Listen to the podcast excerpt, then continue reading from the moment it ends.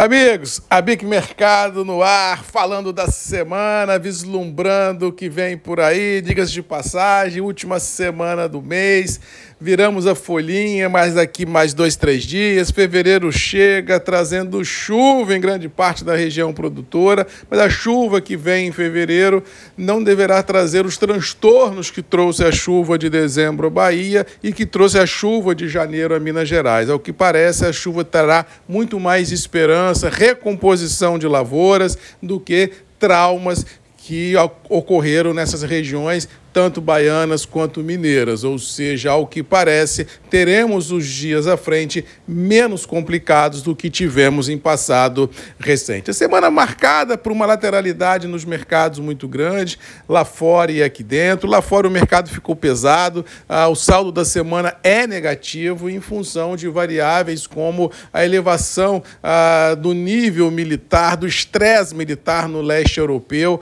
onde temos a OTAN com Rússia, Ucrânia, realmente levando a ansiedade de todos por lá. E diga-se de passagem, quando há essa possibilidade de conflito militar, um sentimento de aversão ao risco toma conta de tudo e todos, e os mercados de renda variável, tanto financeiros quanto de commodities agrícolas e metálicas, penam. E isso faz com que o campo negativo em grande parte dos mercados fique evidenciado. Ou seja, muito cuidado e muita atenção, porque a elevação desse estresse militar na Europa poderá ser razão suficiente para liquidações de posições compradas nas bolsas, tanto financeiras quanto de commodities metálicas. Outro fator também que ah, ajudou a empurrar um pouco esse sentimento negativo no mercado foram as recentes divulgações de safras, não só brasileiras, mas mundo afora, que deixaram alguns operadores com o sentimento de que o cenário à frente não será tão desafiador como muitos estavam esperando. Essa semana tivemos divulgação de safra do Vietnã,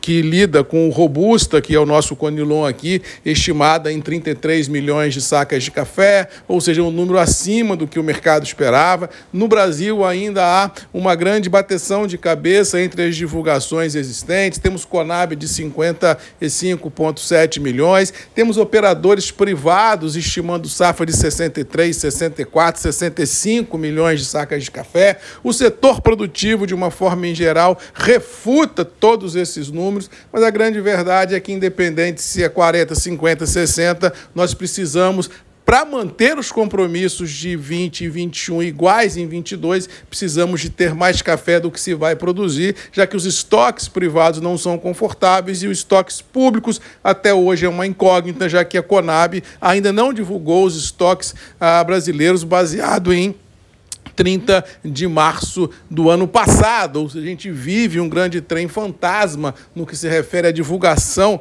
eh, de estoques brasileiros, e isso deixa realmente aquela sensação de falta de transparência na divulgação dos dados. Dentro desse cenário, todo mundo prefere esperar para ver o que, que vai acontecer, e essa, essa espera para ver o que vai acontecer pode durar 30, 40, 50 dias, até que a safra chegue e a gente comece a mensurar de fato e de direito o tamanho e o potencial do que vem por aí. Mas enquanto isso fica no ar, o mercado não tem força para romper as atuais amarras, um grande processo de acomodação se faz presente, tanto para Conilon quanto para Arábica. Em todas as praças de comercialização nos últimos sete, oito dias, não se viu aumento de preço, se viu uma lateralização muito grande ah, das ofertas, mas também não houve um aumento de ofertas. Um grande vácuo foi formado e aquela situação: quem vendeu, vendeu, quem comprou, comprou, todo mundo entregando os seus cafés ah, negociados, ou seja, a sensação que se tem assim: o mercado parou, mas também não teve vendedor. Ou seja,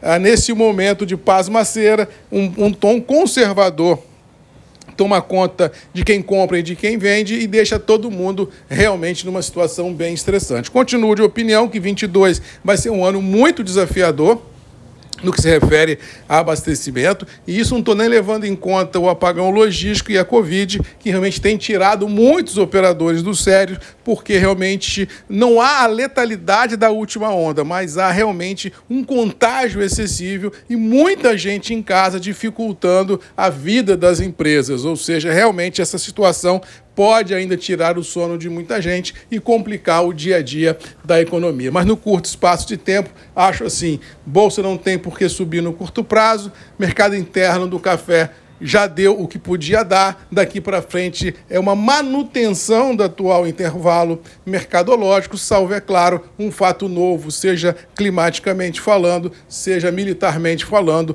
no leste europeu. Tirando isso, o mais do mesmo prevalece e, ao que parece, entraremos em fevereiro dentro ah, do que estamos terminando o janeiro com relação a preço e com relação à expectativa. Ou seja, estamos vivendo um momento de acomodação dos atuais níveis de preço e com dificuldade de romper esse, esse intervalo, como, como acabei de dizer, salve, é claro, um fato novo. Ficar ligado, se houver oportunidade de fazer algum tipo de trava para o presente, para o futurão, se faz necessário a reflexão dessa possibilidade, porque o ano será desafiador e ter café dentro de casa sempre é um bom negócio nesse mercado de grandes ansiedades. No mais, vamos ficando por aqui.